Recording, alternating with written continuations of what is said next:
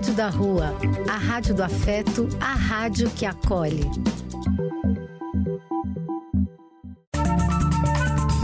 Apoio: Casa de Vó, Banho para Geral e Instituto de Políticas Relacionais.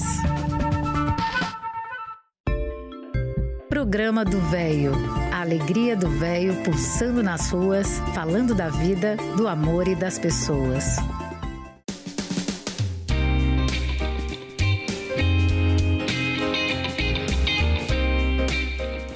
Bom dia, meus amigos. Eu sou Eliseu Labigalini e este é o programa do Velho. Bom dia, belo dia, não? Maravilhoso dia. Abençoado dia para todos nós. Demos graças a Deus por nossa saúde. Muito, muito feliz por estar junto a todos vocês, amigos queridos. Este reencontro nos faz muito bem eu ainda estou em luto pela perda da minha querida Fátima, que me ajudava até a fazer esse programa. Mas Deus assim não quis, ela está nos esperando lá em cima. Ajudem a rezar muito por ela, meus amigos. Rezem por mim. Esta é a Rádio da Rua, a rádio que acolhe, a rádio que afeta Somos afeto, somos carinho, somos amor. Grande abraço a todos, todos os locutores, todos os ouvintes, todos os meus amigos participantes que me ajudam a fazer esse programa. Este é o nosso sarau virtual de hoje, nossa reunião festiva. Sejam todos muito bem-vindos. Continuamos sendo o nosso programa. Vamos nos divertir até às 11 horas? 11 e meia, na verdade, uma hora e meia de programa, das 10 até às 11 e meia. Lembrando que nós precisamos ficar atentos a tudo que nos cerca, contra tudo de errado que aí está, sobre os quais não podemos, não devemos nos conformar. As eleições estão chegando, vamos escolher bem nossos governantes, porque Basta de sofrer tanto, meu Deus. Repetindo sempre aquele pensamento, temos que ser tal e qual aquele passarinho que leva uma gota de água que seja em seu bico para ajudar a apagar um fogo enorme na floresta. Este fogo enorme traduz-se por guerra, fome, miséria, preconceito racial. Está tudo aumentando. A miséria está aumentando demais no nosso país. Poucos são os, os de perto da, da, da, do governo e ganham milhões. Muitos não ganham para sobreexistência, passam fome a miséria está aumentando, moradores de rua aumentando. Sejamos, entretanto, positivistas. Vamos fazer de tudo o que pudermos para ajudar a apagar esse fogo enorme na floresta. Um grande abraço a todos. Vamos começar com o texto que nos mandou Helena. Muito obrigado, Helena. Bom dia, amigos do programa do Velho. Hoje é dia 19 de junho, dia em que se comemora o Dia do Cinema Brasileiro. Fui buscar nos sites da UOL, no brasilescola.uol, as informações sobre como se chegou a este dia. Essa data foi escolhida porque remete àquele que teria sido o primeiro dia em que foram feitas imagens a partir da tecnologia do cinematógrafo no Brasil, isto é, 19 de junho de 1898. Tais, tais imagens foram gravadas a bordo do navio Brasil, que havia saído de Bordeaux, na França, onde o italiano Afonso Segreto tinha acabado de fazer um curso sobre a operação do cinematógrafo e de lá acabou trazendo um dos equipamentos para o Brasil. As imagens capturaram o cenário da Baía de Guanabara, no Rio de Janeiro. Alguns historiadores contestam o fato de que Afonso tenha feito as primeiras imagens cinematográficas no Brasil, alegando que no ano antes, em 1897, em Petrópolis, alguns filmetes podem ter sido gravados a partir do uso de um modelo de cinematógrafo criado pelo, pelo cientista americano Thomas Edison. A despeito de quais tenham sido as primeiras imagens de cinema gravadas no Brasil, o fato é que o sobrenome secreto tornou-se sinônimo do pioneirismo no cinema no Brasil. Afonso Secreto foi impelido por seu irmão Pascoal Secreto, que também havia se estabelecido no Brasil, a viajar por, por vários lugares do mundo a fim de especializar-se nas técnicas do cinematógrafo.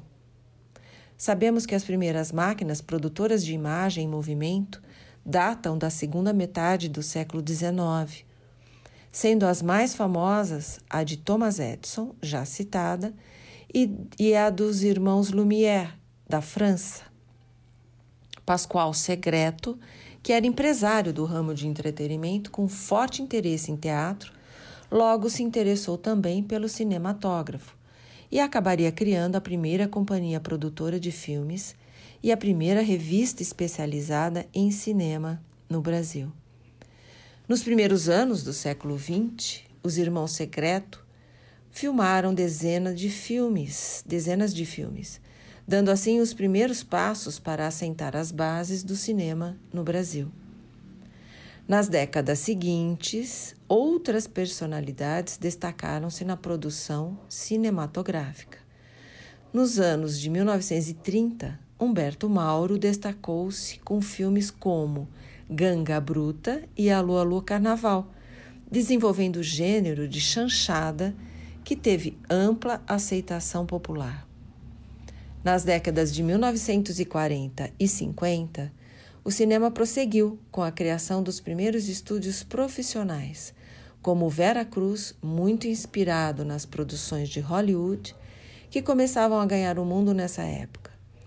Nas décadas de 1960 e 70, o cinema brasileiro teve uma grande guinada criativa por conta do cinema novo, inspirado no neorrealismo italiano e na Nouvelle Vague francesa, tendo como representantes principais Rui Guerra, Luiz Sérgio Persson, Glauber Rocha, Nelson Pereira dos Santos e Joaquim Pedro de Andrade. Além desse tipo de produção, houve também o desenvolvimento do cinema de entretenimento associado a canais televisivos, como a Globo Filmes.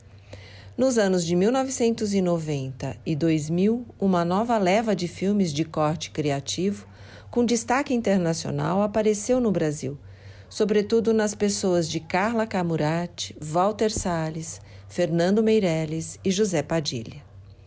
Todo esse percurso do cinema brasileiro deve, direta ou indiretamente, ao empreendimento dos Irmãos Secreto.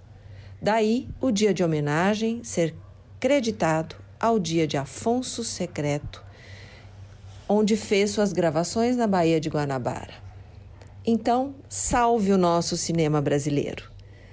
Um ótimo domingo a todos e uma excelente semana.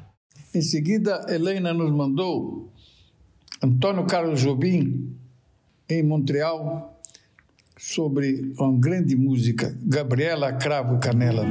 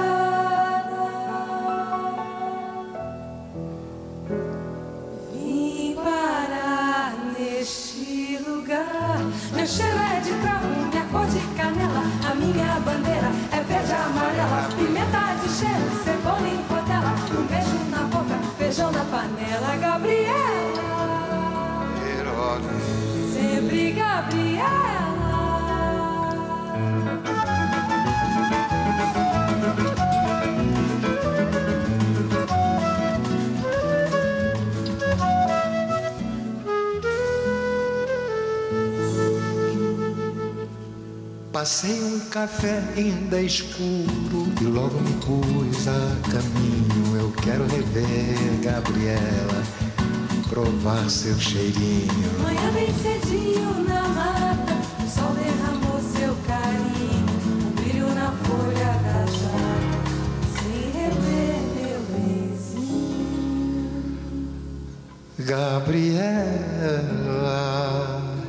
Se ainda sobrasse um dinheiro, podia comprar-te um vestido. E mais um vidrinho de cheiro, contar-te um segredo no ouvido. Te trouxe um anel verdadeiro.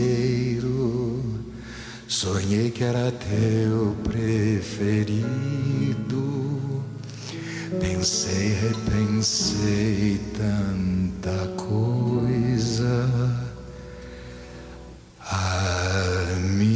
deixa ser teu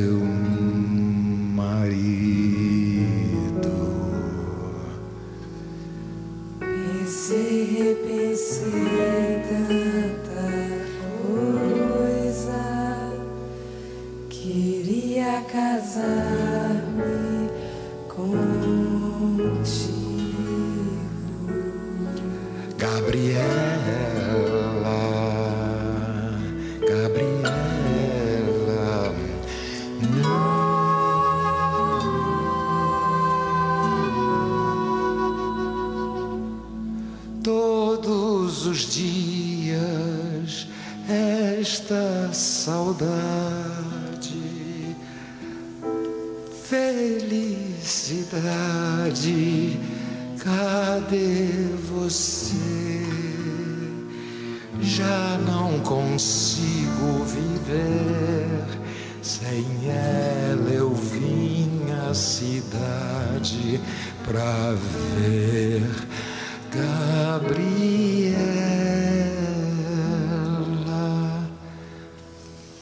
Tenho pensado tanto na vida. Volta, bandida, mata essa dor. Volta pra casa, fica comigo.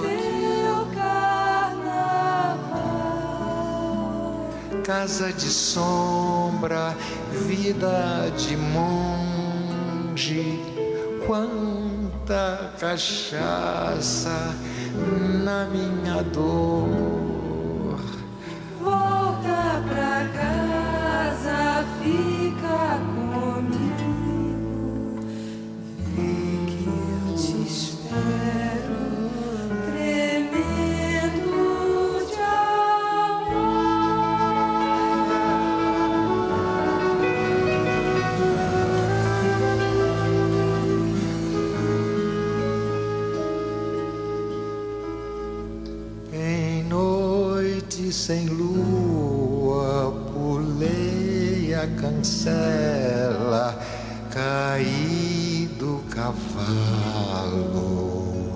perdi Gabriela. Ó lua de cera, ó lua singela, lua feiticeira, cadê Gabriela?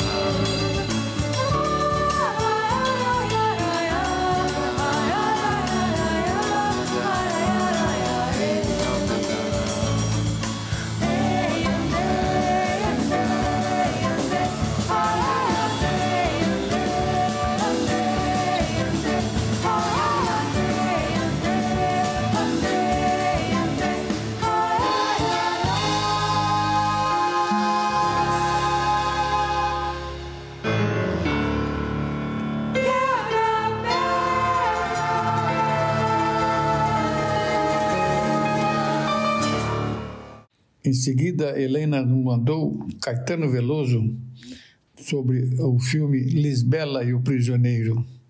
Vamos ouvi-la?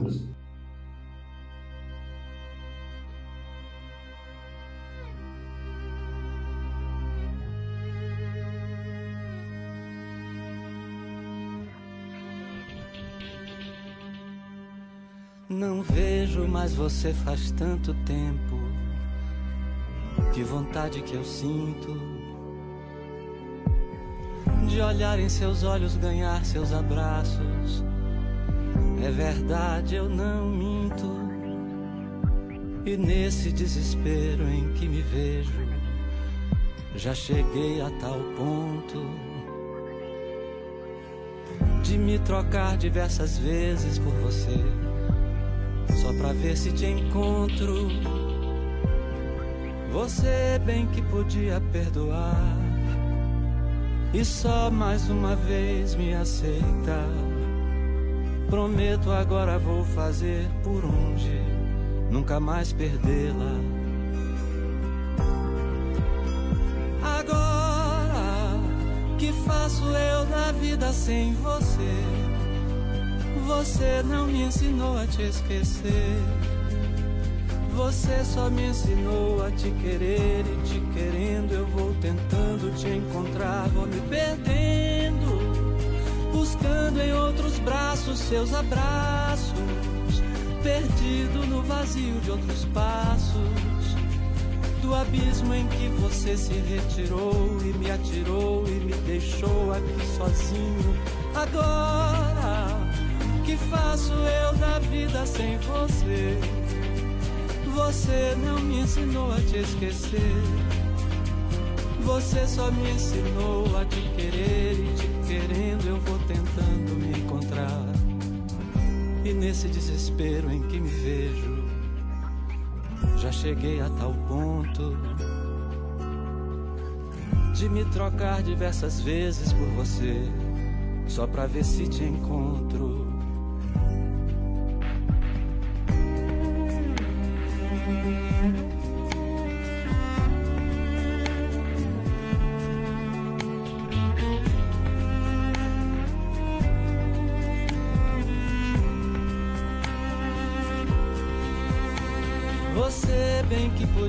Perdoar.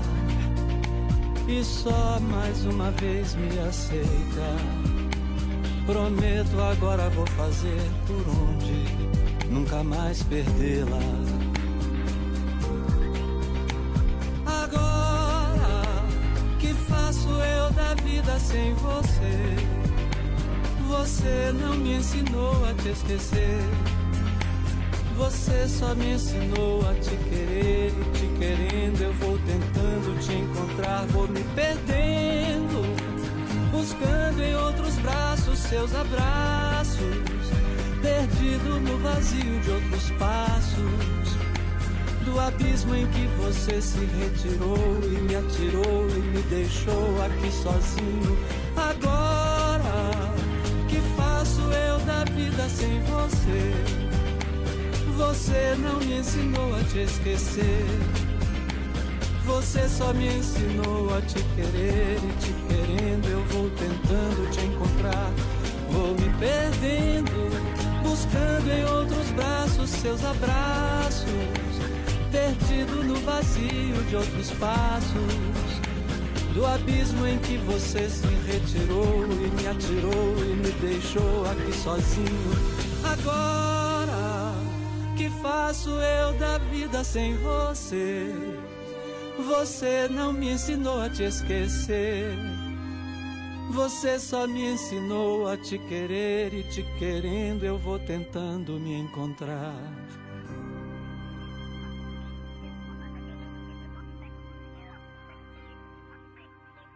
Em seguida, Marcos Viana e a Orquestra Sinfônica de Minas Gerais, a Transfônica Orquestra, a música Pantanal.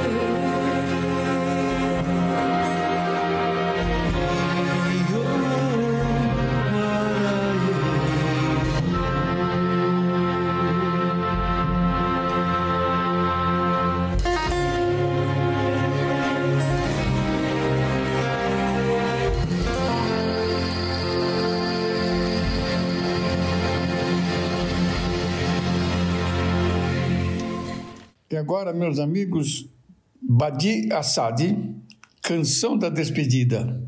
Muito legal a música. Canção da Despedida, de Geraldo Azevedo e Geraldo Vandré, faz referência às perseguições do AI-5, com uma letra disfarçada em romance sobre a separação de um casal de amantes. A música versa a respeito de um rei mau, na época o então presidente Costa e Silva, que não queria o amor em seu reinado, pois sabia não ia ser amado. Esse trecho faz alusão ao momento em que a ditadura começou a ser confrontada pelas manifestações estudantis, que estava conseguindo reduzir consideravelmente o apoio da classe média ao governo militar. Na música, o amante que vai embora forçadamente pede para quem fica: Não chora, a hora é de deixar. Canção da Despedida, por fim, só pôde ser gravada em 85 e na voz de Geraldo Azevedo, pois o Vandré, em 68, se exilou no Chile e França e somente em 73 retornou ao Brasil. Porém, nunca mais subiu nos palcos brasileiros.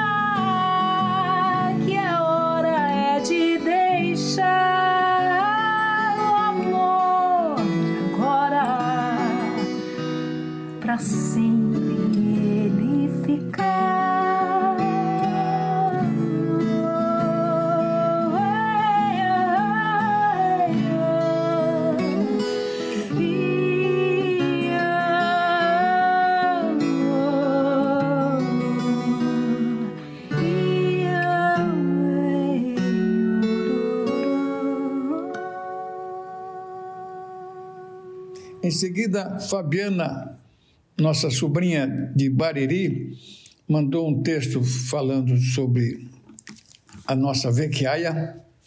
Em seguida, uma música, a Sinfonia número 40 de Mozart. É uma obra mais pessoal dele, escrita em momento crítico de sua vida. Problemas financeiros, descaso de público, etc. Mas uma música maravilhosa. Olá a todos, bom dia. Meu nome é Fabiana. Eu vou ler para vocês um texto que me foi enviado no Facebook e mexeu muito comigo porque hoje é uma realidade que a minha família está vivendo. E diz o seguinte: Vou confessar, experiência mais dolorosa da vida, viver o luto de alguém que ainda está vivo. Não vejo graça alguma em piadinha sobre demência. É muito triste acompanhar uma pessoa ir embora aos poucos, se esquecendo de tudo e de todos. A demência é muito triste. São pílulas de Alzheimer. Alguém disse uma vez que quando você ama uma pessoa com demência, você perde ela cada dia mais. Quando elas são diagnosticadas, quando passam por diferentes faces, quando precisam de cuidados e quando morrem. Isso chama-se perda ambígua. A demência não deve ser desejada a ninguém, porque à medida que o cérebro morre lentamente, muda fisicamente e acabam por esquecer quem são seus entes queridos, como andam, como falam, como comem e etc. Com o tempo, evoluem para a cama, com dificuldades de locomoção e deglutição. Haverá pessoas que não se importarão com esse texto, porque a demência não lhes tocou. Talvez eles não saibam que é ter um ente querido que lutou ou luta contra a demência.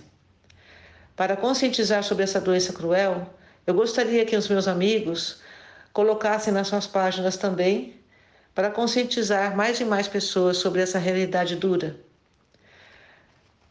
Para todas as pessoas, ou que tiveram ou têm amigos e amigas ou parentes com demência, eu desejo muita força e fé. Eu acrescento aqui que as pessoas que desenvolvem a demência, elas sofrem sim, porque elas têm alguma noção em algum momento de que elas estão falhando. E isso, para quem está perto e ama essa pessoa, é ainda um sofrimento extra, porque você sente essa, esse constrangimento, você sente é, essa, esse sentimento de perda e você enxerga que a pessoa está indo mesmo, que ela não é mais a mesma pessoa. Então, para quem tem um ente querido ao lado, que você sabe que está vivendo essa realidade, olhe em volta as pessoas que estão apoiando essa pessoa. Com certeza, essa pessoa que está cuidando, que está convivendo, é uma pessoa que precisa de apoio. Eu agradeço a todos que me ouviram e eu acredito que a gente ainda vai descobrir novidades de como cuidar dessa doença. Mas ainda nesse momento eu entendo que a única coisa que apoia é o amor da família e das pessoas que, que o cercam.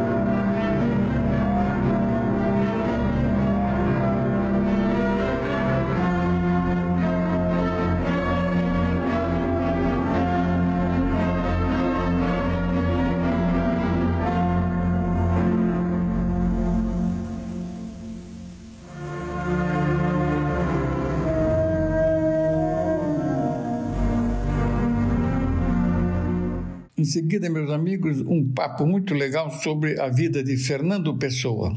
Na verdade, eu não saberia dizer se foi mais filósofo ou mais poeta. Foi um pouco das duas coisas e foi grande. Ele sofre de uma tormenta psicológica pela vida fora que o desgasta muito prematuramente. Fernando Pessoa chega, num determinado momento, ele próprio, a querer se internar numa clínica psiquiátrica. Ele chega a um nível de conturbação psicológica tal que ele já não se suporta mais ele escreve isso explicitamente nos seus diários, que são documentos interessantes de conhecer. Eu não me suporto mais. Existe um furacão de coisas dentro de mim e eu não me acho no meio delas. Então ele vive uma vida muito conturbada psicologicamente falando, com pontos muito elevados, pontos muito baixos e uma oscilação muito violenta. Ele que dizia que já era tempo de vir um novo Luiz de Camões, sem saber que talvez fosse ele esse personagem, projetaria a língua portuguesa a um nível de grandeza que obriga a que a literatura mundial se, se curve diante dela. Fernando Pessoa é um patrimônio da literatura mundial. Bom, Fernando Pessoa deixou uma quantidade, mas milhares, acho que nem tudo foi publicado até os nossos dias. Ainda existem anotações de Fernando Pessoa inéditas nos nossos dias. O código de conduta que ele escreve para si próprio aos 17 anos de idade. Nunca deixar ou retrair-se do propósito de fazer o bem à humanidade. Nunca escrever coisas sensuais ou de outro tipo, mas que possam ser causa de dano e ofensa aos que as lerem. Nunca esquecer, ao atacar a religião em nome da verdade, que a religião só é substituída com dificuldade e que o pobre ser humano chora nas trevas. 4. Nunca esquecer os sofrimentos e as doenças dos homens. Então é interessante isso, porque essa proposta, esse código de honra que ele escreve para si próprio aos 17 anos, é algo que ele sustenta muito bem, com como ortônimo, ou seja, como Fernando Pessoa mesmo. Como heterônimo, não. Se vocês perceberem os três principais heterônimos dele, que é Álvaro Campos, Alberto Caeiro Ricardo Reis, cada um deles tem uma posição que naquele momento, início do século XX, era moda. Você tinha a moda do, do ceticismo absoluto que nega toda a metafísica, Alberto Caeiro. Você tem a moda de uma mentalidade de, de eh, novidade, de protesto, de, de a busca do novo e negação de tudo que é antigo, Álvaro Campos. Você tem a moda do, do, conservadorismo, daquele que nega radicalmente tudo que é novo, Ricardo Reis. Então ele projeta todas essas necessidades de aceitação do público, todas as personalidades possíveis em heterônimos. É. E esses heterônimos são, às vezes, como eu já falei, contraditórios entre si e contraditórios com ele. É uma curiosidade, porque ele se diz, por exemplo, discípulo de um heterônimo seu, que é Alberto Caeiro. Mas Alberto Caeiro não tem nada de metafísica. E Fernando Pessoa tem momentos de uma metafísica impressionante, dos mais belos que eu já vi na minha vida em termos de forma poética. Então nós percebemos essas contradições que às vezes muitos dos seus heterônimos não respeitam esse código de honra. Ele sim, com seu nome de Fernando Pessoa, sim. Mas às vezes ele já se perde e não sabe mais muito bem quem é Fernando Pessoa no meio de tudo isso. Isso foram seus momentos de maior crise.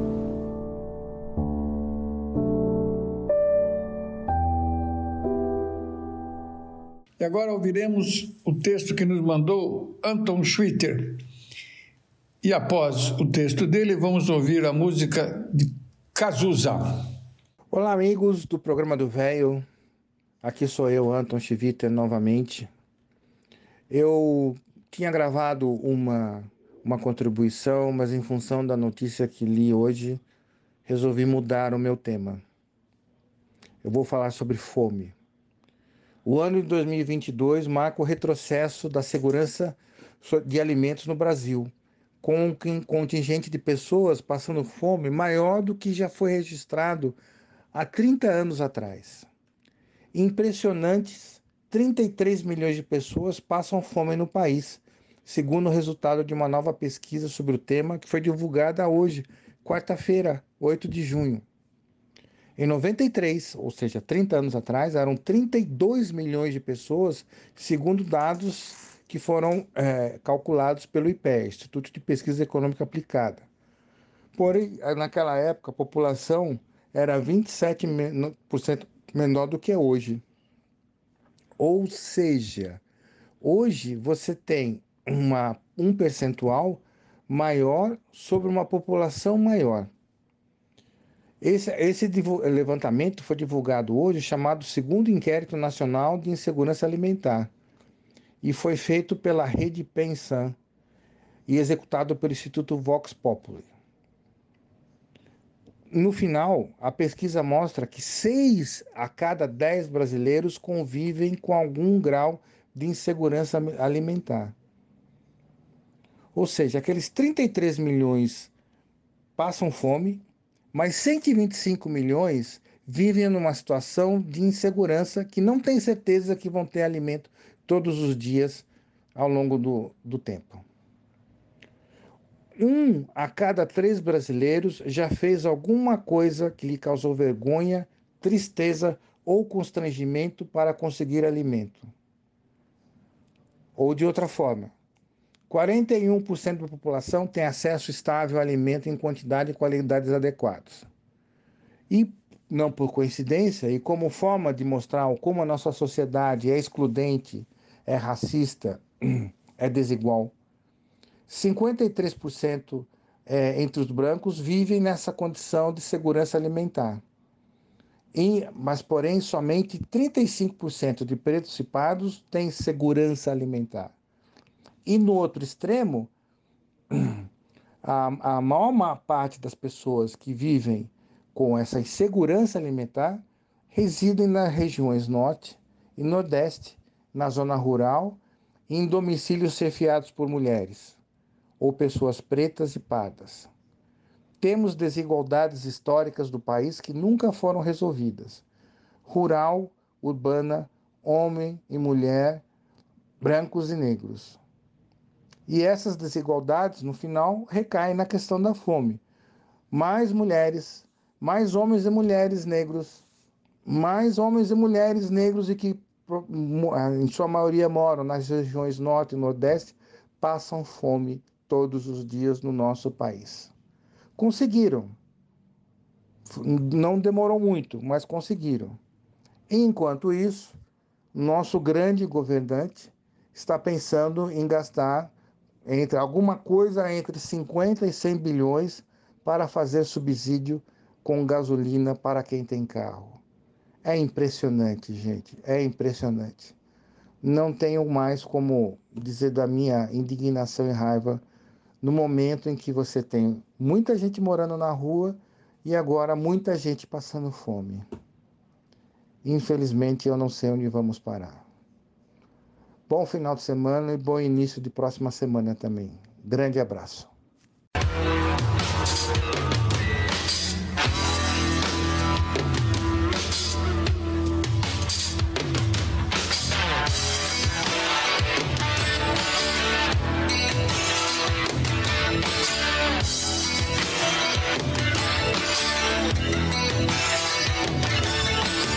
Disparo contra o sol, sou forte, sou por acaso.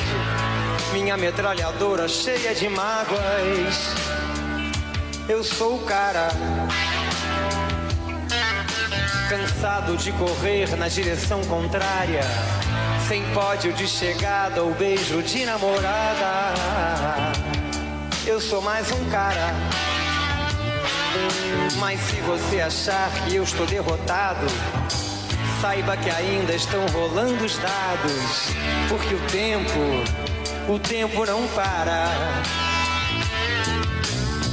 Dias sim, dias não, eu vou sobrevivendo sem um arranhão da caridade de quem me detesta. A tua piscina tá cheia de ratos, tuas ideias não correspondem aos fatos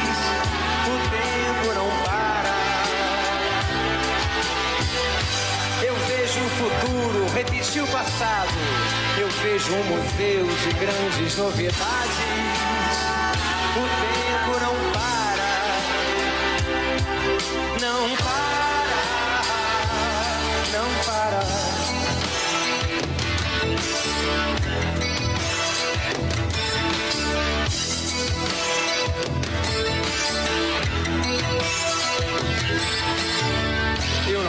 Data pra comemorar. Às vezes os meus dias são de par em par, procurando agulha num palheiro. Nas noites de frio é melhor nem nascer. Nas de calor se escolhe é matar ou morrer. E assim nos tornamos brasileiros chamam de ladrão, de bicha, maconheiro, transformam um país inteiro num puteiro, pois assim se ganha mais dinheiro, yeah, dinheiro. A tua piscina tá cheia de ratos, tuas ideias não correspondem aos fatos, é, o tempo não para. Eu vejo o futuro repetir. Vejo um museu de grandes novidades,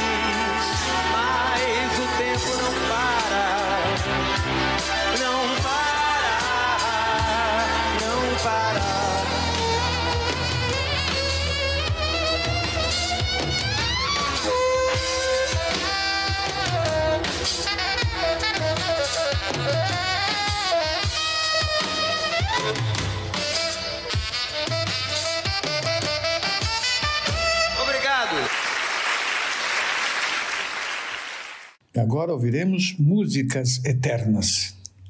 Muito bom, hein?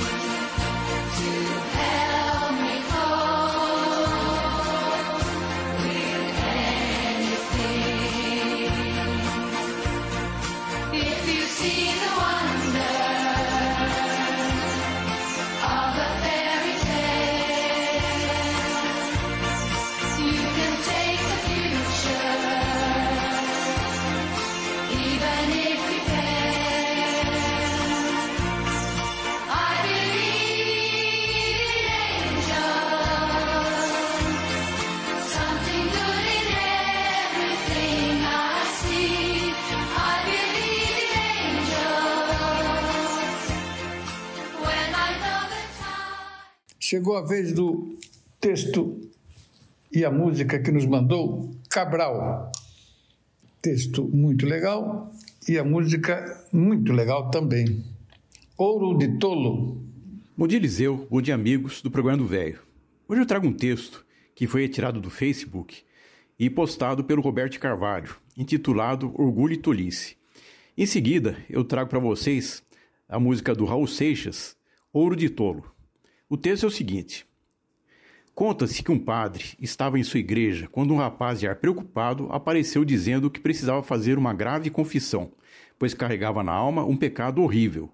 O religioso o levou ao confessionário e disse paternalmente: Abra seu coração, meu filho. Você matou alguém? Não. Roubou? Também não. Profanou o lar alheio? Nunca. Mas que pecado horrível o seu! O moço deu um suspiro e desabafou. Padre, o meu pecado é um só, um único, mas um pecado enorme. Eu sou muito orgulhoso. Vejo tudo abaixo de mim. Os homens, quaisquer que sejam eles, por mais ilustres e por mais cultos, por mais autoridade que tenham, para mim não valem nada. Julgo todos inferiores a mim. Isso me dói, padre. Isso me faz sofrer. É um pecado que me pesa como um fardo. Não é verdade que é um grande pecado? O vigário moveu pausadamente a cabeça ao dizer: Orgulho é um pecado muito feio. Mas vem cá, meu filho. Que razão você tem para todo esse orgulho? É rico. Fui sempre pobre, muito pobre, respondeu o moço. Mas os seus pais devem ser nobres. O meu pai é uma- é o açougueiro, ali da esquina. Então as mulheres devem adorá-lo. Nunca mulher nenhuma ergueu os olhos para mim. Ah, você deve ser muito culto, intelectualizado, inteligente. Desde que saí da escola primária, nunca mais abri um livro. O padre ergueu-se suspirando aliviado. Vá em paz, meu filho. Você não tem nenhum pecado. Mas e o meu orgulho? Você não é orgulhoso, rapaz. Na verdade, não passa de um tolo. Era isso, meus amigos. Um forte abraço e uma ótima semana a todos.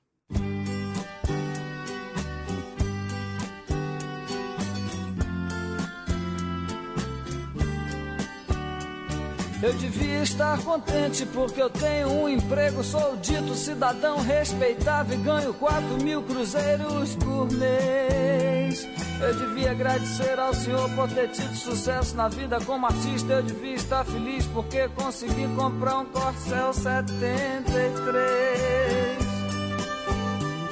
Eu devia estar alegre e satisfeito por morar em Ipanema depois de ter passado fome por dois anos aqui na cidade maravilhosa. Ah, eu devia estar sorrindo e orgulhoso por ter finalmente vencido na vida, mas eu acho isso uma grande piada e um tanto quanto perigosa. Eu devia estar contente por ter conseguido tudo que eu quis, mas confesso até estalhado que eu estou decepcionado. Porque foi tão fácil conseguir, agora eu me pergunto e daí? Eu tenho opção de coisas grandes pra conquistar e eu não posso ficar aí parado. Eu devia estar feliz pelo Senhor ter me concedido um domingo pra ir com a família no jardim zoológico da pipoca aos macacos. Ah, mas que sujeito chato sou eu que não acha nada engraçado. Macaco, praia, carro, jornal, tobogã, eu acho tudo isso um saco. É você olhar no espelho e se sentir um grandíssimo idiota. Saber que é humano, ridículo, limitado, que só usa 10% de sua cabeça animal. E você ainda acredita que é um doutor, padre ou policial que está contribuindo com sua parte para o nosso belo quadro social. Eu que não me sento no trono de um apartamento com a boca escancarada, cheia de dentes, esperando a morte chegar. Porque longe das cercas embandeiradas que separam quintais, no cume calmo do meu olho que vê, assenta a sombra sonora do disco voador. Ah, eu é que não me sento no trono de um apartamento com a boca escancarada, cheia de dentes, esperando a morte chegar. Porque longe das cercas embandeiradas que separam quintais, no cume calmo do meu olho que vê, assenta a sombra sonora de um disco voador. E agora um papo interessantíssimo com o grande Divaldo Franco, que ele sucede a Chico Xavier no Espiritismo. Faz vinte e poucos anos eu tive uma parada cardíaca. E o meu cardiologista, sabendo que eu era espírita, me disse: vai morrer. Muito gentil ele. Você tem entre 28 e 30 e poucos dias se mudar toda a sua vida. Alimentação, emoções, atividades. Não falar, imagina. Dizer a baiano para não falar. O que me faz recordar uma anedota italiana, que eu sei que aqui não tem italianos. Que dois italianos caíram ao mar. E um perguntou para o outro: Você sabe nadar? Não, nem eu.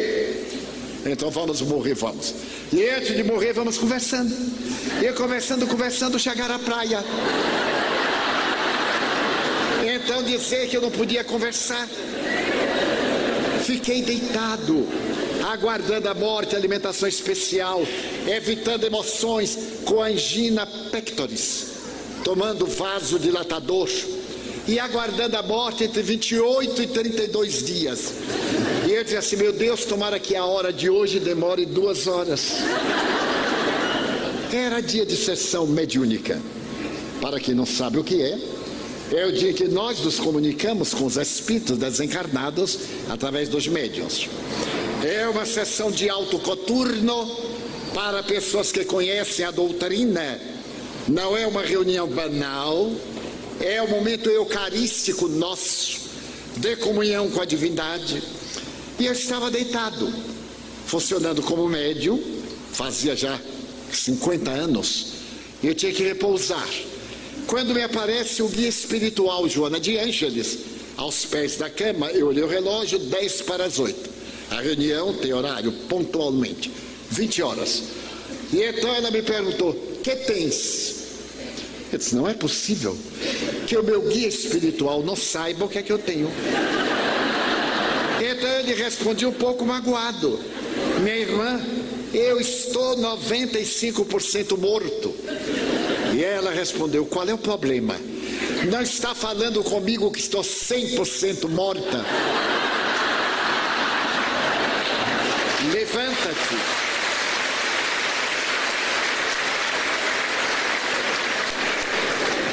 Levanta-te, vamos trabalhar. Eu disse: Eu morro. Porque o médico me disse que eu posso ter um infarto outra vez, uma parada cardíaca. Eu estou aqui com uma espada de Damocles sobre a minha cabeça. Quanto tempo ele te ofereceu se tu trabalhares? Eu disse, ele disse que se eu andar, ando e acabou-se. Então eu prefiro que tu morras trabalhando na ociosidade dourada de uma cama. Eu já vou para a reunião e te dou cinco minutos. Eu disse, não é possível. Esse guia quer me matar. Chamei um dos meus filhos para me levar a outro edifício, porque a nossa comunidade tem 52 edifícios, onde se realizava a reunião. E fui. Cheguei ofegante, com a dor no peito, e falei ao doutrinador, que era Nilson de Souza Pereira. Até que enfim consegui. Ele disse, mas como você está aqui? Eu digo, Joana. Ah, porque muita gente tem guia espiritual para pedir remédio para unha encravada, para queda de cabelo. Mas o meu não. É para me dar ordens. Mas ordens assim terminais. Eu já estou indo. Ou no imperativo, vem tu, rápido. Eu digo, peraí um pouco, deixa calçar o sapato, vem de pés descalços. Não dá tempo. Muito bem. Começamos a reunião. Para quem não sabe como é, diminuímos as luzes para ficar um ambiente agradável, oramos, lemos um texto do Evangelho, comentamos, e logo começamos o transe. Veio uma entidade nobre, diz a reunião de que se tratará, Vêm os espíritos que sofrem, se for o caso, os que nos perseguem, os que têm sede de Deus. E há um diálogo terapêutico. Alguns médios psicografam, eu psicografo. E na etapa final vem o mentor dos trabalhos, dá a mensagem terminal, uma hora e meia depois exatamente encerra. Eu fiz o transe e quando eu acordei, olhei o relógio, 9h30. Então eu respirei estava sem dor nenhuma. Aí eu cutuquei Nilson e disse: a dor passou. E é como não sou de falar muito, eu digo assim: nossa, olha que benefício. Aí Joana apareceu no outro lado da mesa e agora, cale esta boca pelo amor de Deus. Deu, retire as energias boas que lhe demos. Vá repousar. Eu fui repousar. Aqui estou, vinte e poucos anos depois. E o meu médico desencarnou. Eu fui ao enterro.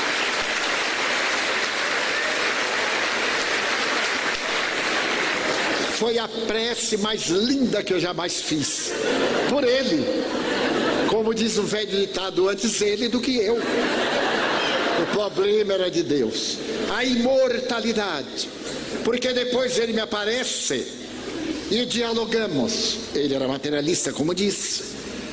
E eu lhe falei do esplendor da vida que sai do humus da terra, da intimidade das águas salgadas dos mares, para cantar a vida e a beleza. E o Espiritismo vem para nos dizer: vale a pena amar. Quem ama é feliz. Se o outro não nos ama, o problema é dele. Se alguém nos odeia, pior para ele.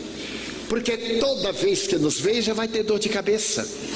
E nós não. Então a nossa meta para evitarmos a depressão é o amor. Porque hoje o amor, diz Eckhart Tolle, o grande psicoterapeuta americano. Hoje o amor não é mais uma questão religiosa, emocional, é psicoterapêutica. Quem ama não adoece. Quem ama tem doenças, mas não fica doente. Ter doenças é transitório. Ser doente é outra coisa. Eu estou saudável, mas pode ser que esteja com câncer. E ainda não me atingiu os nervos para mandarem a mensagem ao cérebro. Daí a nossa busca pela plenitude. E esses seres espirituais que nos amam, nesta hora de desafios, pedem-nos que amemos mais dentro de casa. O verdadeiro amor começa dentro de casa, porque é muito fácil amar alguém que mora em Paris. E além de muito bom, é chique morar em Paris. Mas se for em Mirassol, já não é tão chique assim. Então a proposta da atualidade é o desenvolvimento ético-moral da criatura humana, a busca de Deus dentro do coração. Na questão 919 do Livro dos Espíritos, Allan Kardec pergunta: qual o método mais eficaz para sermos felizes no mundo e lutarmos vencendo as nossas más inclinações? Os Espíritos responderam: um sábio da antiguidade já vos diz. Esse sábio foi Sócrates. Conhece-te a ti mesmo.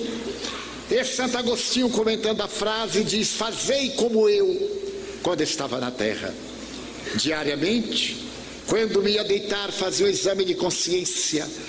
E quando me dava conta que havia agido mal, no dia seguinte eu reparava o mal que fiz. E quando me dava conta do bem, eu continuava. A proposta da atualidade nessa crise, nesse mundo de geometria, mas não de finesse, é para que nos desarmemos a fim de podermos amar. É um verbo, um R, desarmar para amar. E amar nesse sentido de construir um mundo novo, porque o mundo depende de mim. Quando eu me levanto, a sociedade se levanta comigo. Quando eu caio, a sociedade tomba com a minha queda. E agora ouviremos nosso amigo Altino com um belo texto que ele nos mandou sobre o medo. Não podemos ter medo. Bom dia, meus amigos. Um feliz e ótimo domingo para todos. Hoje falarei sobre o medo. O medo é o inimigo da vida. Como realmente viver se temos medo da opinião dos outros, do julgamento da sociedade, de dar errado disso ou daquilo? Como que vive desse jeito? Se vive, né? Enterramos nossos sonhos por medo. Calamos a voz da tuição por medo. Sufocamos nosso coração quando ele está queimando em uma direção. Enquanto isso, a vida vai passando. E na velhice ou no leito de morte, o maior arrependimento é sempre não ter podido realizar nossos sonhos pois permitimos que o medo que travasse nossa vida. Ouve seu coração sempre. Mete a cara. Vai com tudo para cima. Deixa a voz de sua centelha divina te guiar. Se você sente uma ardência no peito, é o fluxo de energia no seu chakra cardíaco, se expandindo, te dando um sinal físico de que é a sua intuição falando. Então, meu amigo, se joga, vai para frente, Autor desconhecido. Muito obrigado a todos por mais essa oportunidade. Chegou o momento da Cíntia. Um texto lindo e uma música mais linda ainda. Valdo de los Rios e Orquestra Manuel de Fala apresentam a Sinfonia número 40 de Mozart. Queridos amigos e ouvintes do programa do Véio, hoje trago para vocês um pouco sobre a história do grande compositor Mozart. Um dos maiores compositores de todos os tempos é Wolfgang Amadeus Mozart. Menino prodígio, ele escreveu as suas primeiras peças com menos de cinco anos de idade. Wolfgang Amadeus Mozart nasceu em 1756 em Salzburg e morreu em 1791 em Viena, na Áustria. Foi batizado como Johannes Chrysostomos Wolfgangus Theophilus Mozart. Leopold Mozart, seu pai, trabalhava como segundo mestre de capela da corte do arcebispado de Salzburgo e era um excelente professor de violino. Mozart já tocava e compunha peças aos quatro anos. Aos cinco anos deu seu primeiro concerto público. Aos seis anos fez sua primeira turnê pela Europa. Aos quinze anos falava francês, inglês, italiano e conhecia um pouco de latim. Várias pessoas na época que conviveram com Mozart afirmam que ele era capaz de tocar um piano com um pano cobrindo as teclas. Salzburg, Áustria, cidade onde Mozart nasceu, tem seu centro histórico considerado Patrimônio Mundial da Unesco. Uma das principais atrações turísticas de Salzburg moderna é a Praça Mozart, que abriga um monumento ao gênio da música. Outras atrações ligadas a Mozart são o local de nascimento e a casa onde ele viveu. A turnê europeia do pequeno Mozart com o pai Leopold e a irmã Ana durou cerca de quatro anos. As viagens e as longas apresentações deixavam o menino exausto. Mozart chorava, dizia sentir falta da mãe e pedia para brincar. O trauma de não ter tido infância fez com que o gênio fosse um eterno crianção.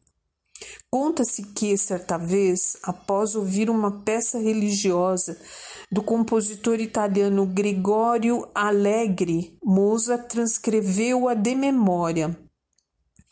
Mozart gostava de dança, esgrima, montar em cavalos e animais de estimação. Além de cães, ele tinha também um canário. Ao contrário do que muitos imaginam, o compositor Antonio Salieri era um grande admirador de Mozart.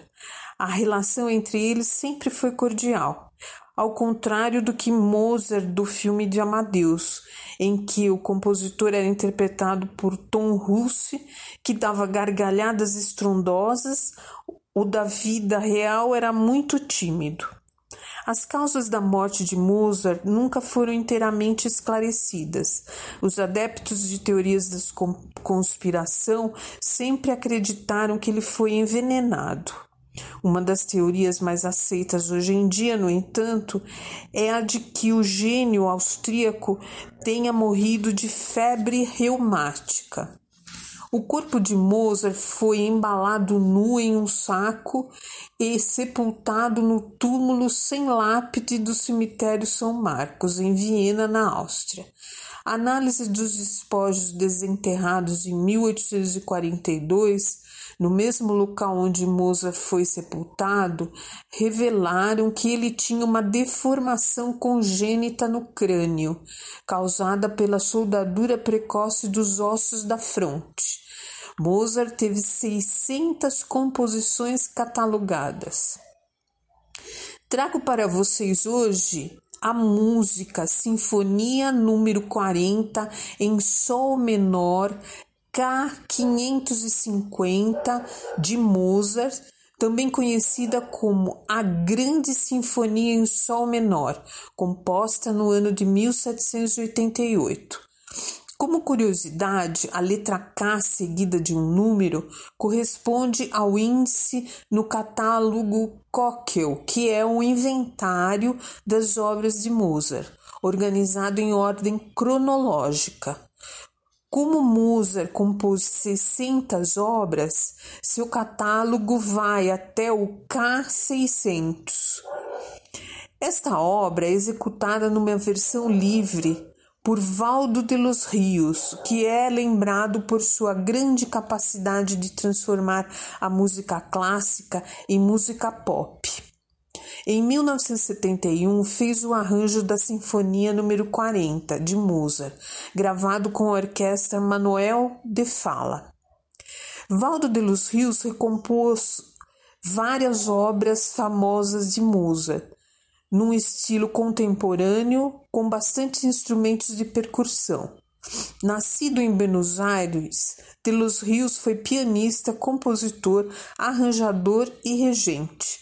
Foi vítima de uma depressão aguda quando estava trabalhando em Madrid em 1977 e cometeu o suicídio aos 43 anos. Amigos, espero que vocês gostem e até o próximo domingo.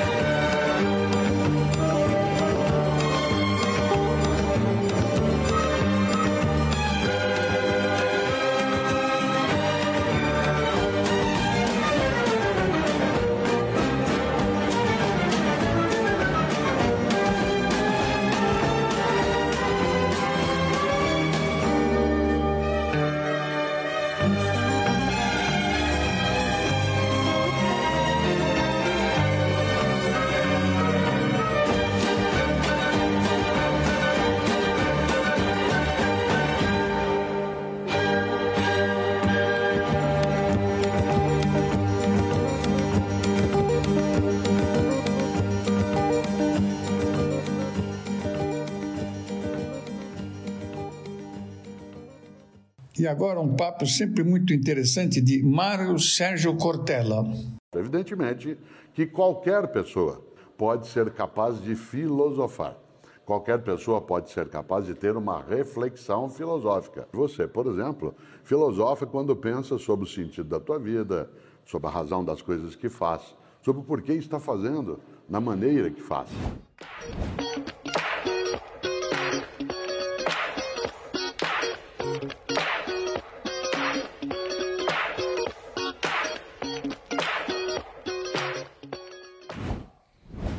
Interessante.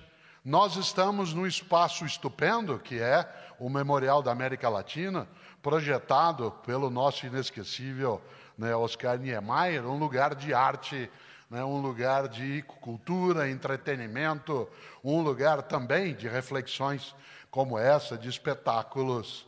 E eu gosto sempre de imaginar o que é que levou a nós, humanas e humanos, na nossa trajetória, a criarmos arte. Afinal de contas, qual é a utilidade? Qual é a finalidade de nós, por exemplo, fazermos música, poesia, como dizia o grande educador Rubem Alves, qual é a finalidade de plantar jardins, de escrever poemas?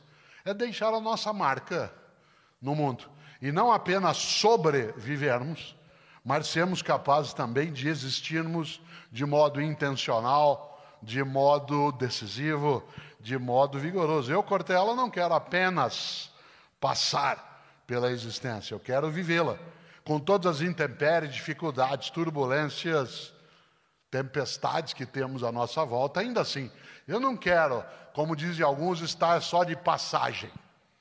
Às vezes se diz, eu estou de passagem. Sim, estamos sempre de passagem à medida mesmo em que somos finitas, finitos, mas essa passagem não pode ser sem deixar alguma marca, sem deixar algum legado, sem deixar alguma obra que dê a nós algo especial.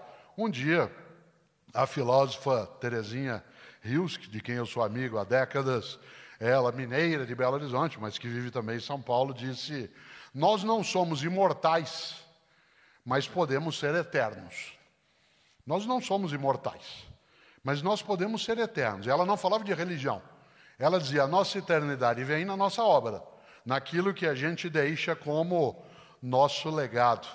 Durante esse período pandêmico mais forte, inclemente, porque eu sou da área de filosofia, a filosofia também lida né, com temas relativos a pontos fortes da vida, como o existir e deixar de existir, a origem do mal, qual é a razão de nós termos o sofrimento como possibilidade e, ao mesmo tempo, algumas pessoas terem crença numa fonte da vida que é bondosa e amorosa, tudo aquilo que no cotidiano vem à tua cabeça e vem à minha.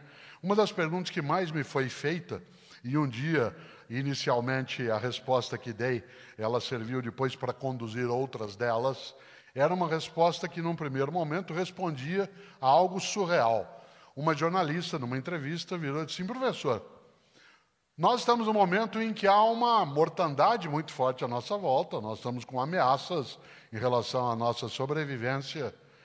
O senhor sabe que é mortal, claro, eu já sabia, ela não precisaria me relembrar, mas ela disse: quando o senhor se for, o que, que o senhor quer que Deus fale para o senhor quando o senhor encontrá-lo? Essa não é uma pergunta tão simples, embora ela contenha dentro dela um elogio maravilhoso. Porque a suposição dela é que era Deus que eu iria encontrar. Primeiro, que ela tinha uma suposição de que Deus existe.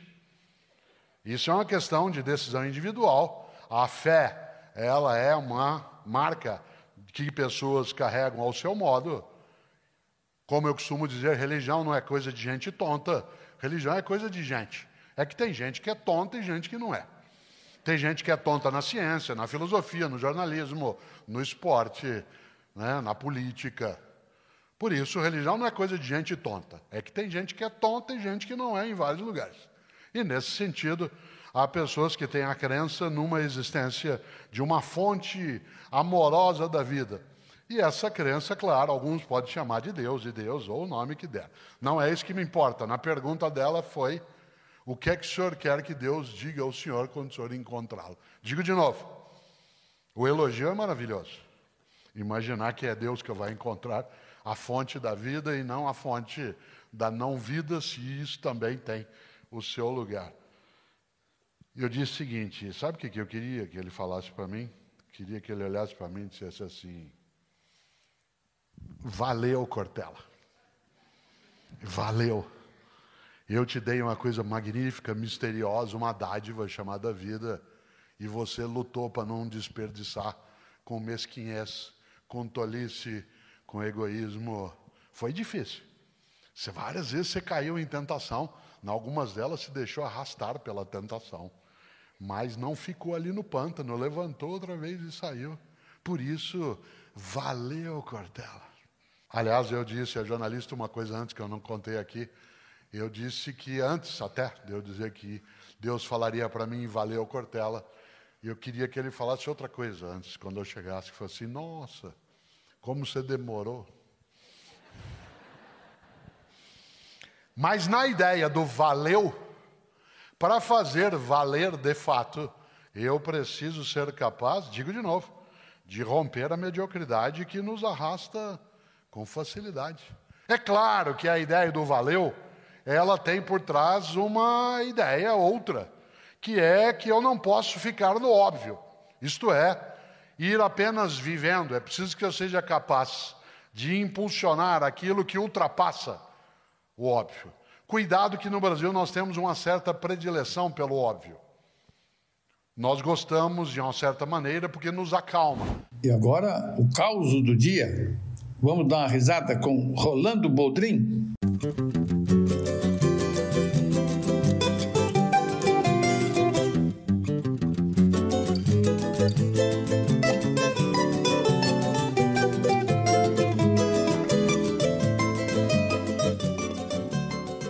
Vejo um artista como você, assim, no meu programa, que eu conheço há muito tempo, geralmente eu me lembro, eu gosto de contar caos, você sabe disso? Pô, você conta muito Eu me bem. lembro de um, caos, de, um, de um- de um programa de rádio, não sei se, se você lembra, PRK30. Claro. Lauro Borges Castro Barbosa. Eles faziam um programa de humor maravilhoso com uma rádio fictícia, né, que era a tal PRK30. Que eu não sei se era na Rádio Nacional, Marique Veiga, sei lá, mas o nome da rádio era PRK30 e tal. E um deles fazia um locutor e o outro fazia uns convidados, um calouro, e fazia miséria, né? Mas tem um quadro lá que ele fazia um concurso pra, de velho, para ver o, o que que fez o velho, como é que ele, ele fez para durar tanto tempo. Então o locutor falava assim, vamos chamar agora aqui o senhor Alfrânio da Silva. Aí entrou um velho. Muito bem, queremos saber aqui do senhor o que fez o senhor durar tanto tempo. Bom, eu fui um homem que eu nunca fui mulherengo, nunca fui um homem de boemia, nunca bebi cachaça, muito de leve, nunca fumei cigarro, tabaco, nada. Eu fui um homem que dormia cedo, fazia ginástica. Muito bem, muito, olha que beleza. E quantos anos o senhor tem agora? 85. Uh, parabéns, uma salva de palmas. É loucura, né? Auditório. Saiu esse velho, entrou outro. Vamos chamar agora o senhor José de Oliveira. Entrou lá. Entrou outro, mais velho. Então. E o senhor? O que do- fez o senhor durar tanto tempo? Bom, eu mais ou menos, o caso foi parecido com ele aí. Eu sempre fui um homem regrado, fazia muita ginástica, tomava muito vitaminas. Era um homem que não fumava também, graças a Deus. Homem muito regrado, nunca fui de boemia tal, não fumava nada. nada. E quantos anos eu tenho? 87. Que beleza! E assim foi correndo, de repente. Agora vamos chamar o senhor Francisco de Oliveira, sobrinho. Tá, entrou um velhinho com a benga. Até vou fazer até de pé.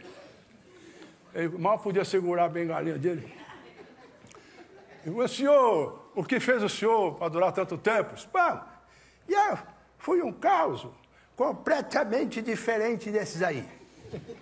Eu sempre fui um homem mulherengo, bebia cachaça, tomava cerveja, Ficava três noites sem dormir, emendado, eh, fumava tabaco, fumava fumo também, puxava fumo, eh, qualquer coisa e tal. Que beleza! Temos aqui uma coisa, uma novidade. Olha que beleza. E quantos anos o senhor tem? 45.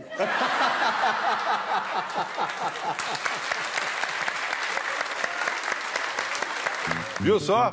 Então, agora todo dia, segunda a sábado, às 8 da manhã, você tem um encontro marcado comigo e com a TV Cultura. Vamos viver e rir juntos com o caos do dia. Bom dia, Brasil!